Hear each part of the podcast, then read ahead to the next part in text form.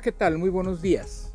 Este es un espacio de Caminando con Dios, de Ministerios de Cristo con amor para el mundo, de Ministerios de Cristo con amor para usted, el amor en, en acción. Yo soy su amigo y hermano, Juan Felipe Ortiz, y ya hoy llegamos a la meta, a la meta del día 5, terminando este devocional del tipo correcto de amigos. Y el tema de hoy es tema final de este devocional es lo que los moribundos hubieran hecho de manera diferente.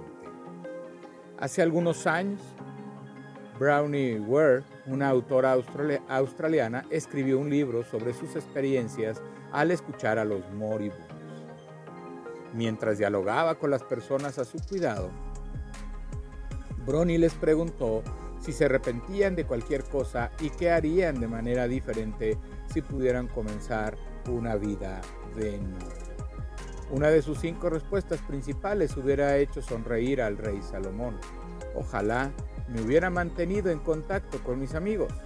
En el deseo de más dinero, estatus, poder, el trabajo, llenaba las horas de vigilia de las personas, alejándolas de aquellos a quienes más amaban. El Evangelio de Jesús posee el increíble potencial de liberarnos de tanto ajetreo y prioridades atrasadas. A través de la vida, muerte y resurrección de nuestro Salvador, ya somos amados, apreciados, incluidos, afirmados por alguien infinitamente más grande que un jefe o una junta directiva. Somos adorados por Dios mismo. Este estado nos libera para decir no a las semanas laborales de 60 horas y al encanto de los trofeos, de los torneos de club, para que tengamos tiempo para las personas maravillosas que Dios ha puesto en nuestras vidas. Los amigos sabios y la familia piadosa que están a un mensaje de texto o a una llamada telefónica de distancia. Puedes programar esa taza de café semanal o esa cena mensual con un pequeño grupo de amigos, priorizando el tiempo para una de las mayores bendiciones de la vida, las personas. Acepta tu identidad en Jesús y serás libre.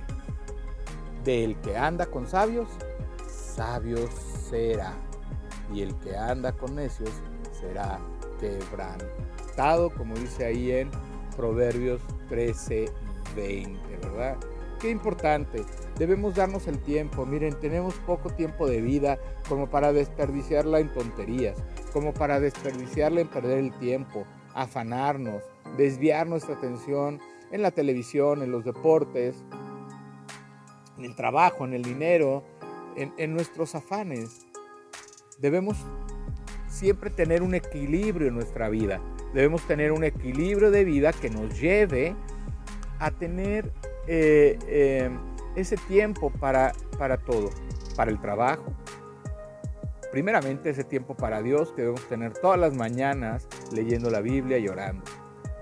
Ese tiempo para el trabajo, ese tiempo para la familia, ese tiempo para los amigos, ese tiempo para las actividades de la iglesia y ese tiempo para predicar y proclamar el Evangelio a otros. Nosotros debemos buscar ese espacio y ese tiempo y entre mejor lo tengamos, seremos más edificados. El tiempo se va y no todo es trabajo, ni todo es familia, ni todo es entretenimiento, ni todos son amigos pero sí debemos buscar equilibrar esos tiempos para que podamos tener una vida más completa en Jesús. Lleva tus afanes, tus cargas, tus problemas, tus situaciones a los pies de Jesús.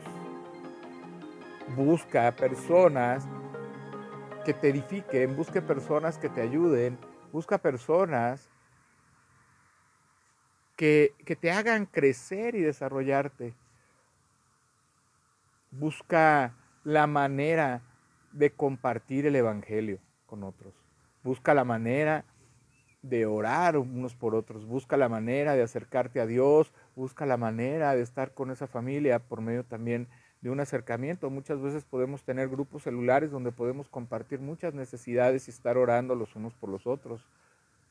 podemos tener nuestro culto familiar ahí con nuestros hijos, con nuestra familia y aprovechar ese tiempo para estar con el Señor. Eso es lo que hoy Dios nos pide, lo que Dios nos dice, lo que Dios nos manda a hacer en este tiempo. Aprovechar el tiempo porque, dice la palabra de Dios, los tiempos son peligrosos, ¿verdad? Entonces, no, no dejemos las cosas para más al rato, ya cuando ya no tengas tiempo, cuando no tengas salud, cuando no tengas vida. Inclusive debes aprovechar también tiempo para tu salud, tiempo para comer bien, tiempo para hacer ejercicio. Busca ese tiempo y ese tiempo va a ser de mucho valor también para ti. El que anda con sabios, sabio será, mas el que se junta con necios será quebrantado. Entonces, no te juntes con necios, no te juntes con personas que pierden el tiempo, no te juntes con personas que andan buscando hacer daño a otros, no, no, no, busques, no busques amistades que no te van a edificar, que no te van a llevar a cosas que puedan servirte en la vida. Busca ese, esas amistades que te puedan llevar a cada día ser mejor, que estén orando por ti, que te estén acompañando, que te estén animando, que te estén motivando y que de alguna manera te, eh, te ayuden, así como la familia de la fe, a mantenerte firme en los caminos del Señor. Vamos a orar. Señor Dios Padre Santo, Padre Todopoderoso, te damos gracias, Señor, porque hemos llegado al fin de este devocional para iniciar uno más. Gracias, Señor, porque tuya es la gloria, tuyo el poder por siempre. Queremos, Señor, bendecir tu nombre y glorificarte en todo tiempo.